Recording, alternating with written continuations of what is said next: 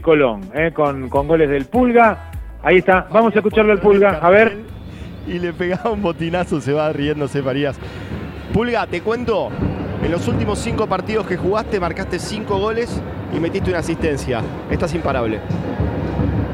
La verdad que no tengo, no tengo la estadística. Uno trata de hacer bien las cosas cuando le toca jugar y, cuando no le toca apoyar el lugar donde está.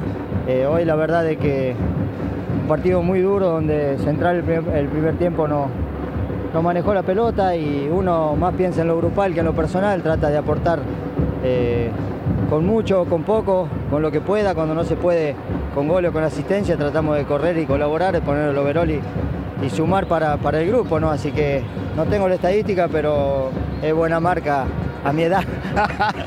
bueno, y hablando de buena marca, buena marca en la que lleva Colón en este comienzo de campeonato, ¿te imaginabas que tu regreso iba a ser tan auspicioso, que iban a arrancar con tan buen pie?